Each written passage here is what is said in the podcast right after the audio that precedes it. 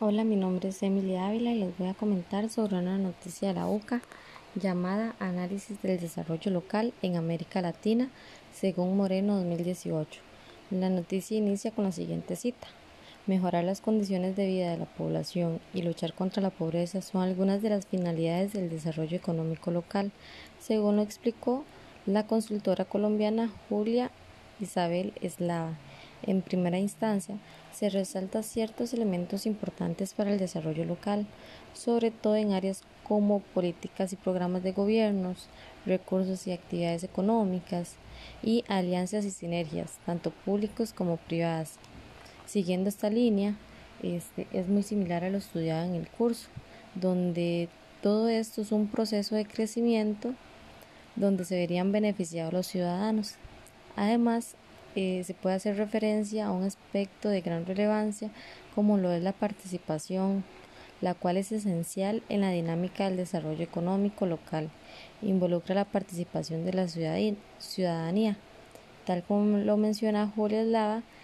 este, en América Latina se han dado estos procesos y las motivaciones que ha impulsado la organización comunitaria,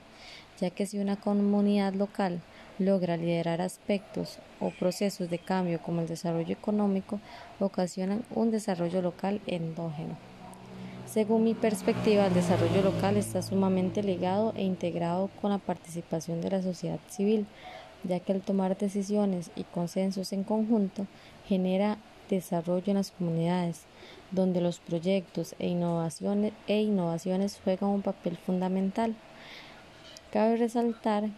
que al ser un procesos, al ser procesos de diálogo de saberes, es necesario tener un acercamiento para conocer la situación de dicha comunidad y a partir de esto conocer cuáles son las necesidades que tienen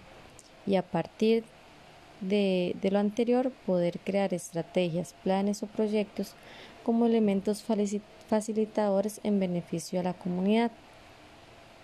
En esta línea, la noticia menciona cuatro grandes causas, las cuales hacen referencia a aspectos importantes para alcanzar el desarrollo local, como la política institucional relacionada con la búsqueda de gobernabilidad respecto a los derechos humanos y descentralización, la ambiental, que menciona sobre los esfuerzos que tienen las asociaciones para la protección del medio ambiente y los recursos naturales, el rescate y conservación del patrimonio y por último el impulso de estrategias de aprendizaje económico y de comercialización. Eh, cabe mencionar que aspectos como la generación de empleo, reducción de pobrezas, eh, mejorar las condiciones de vida,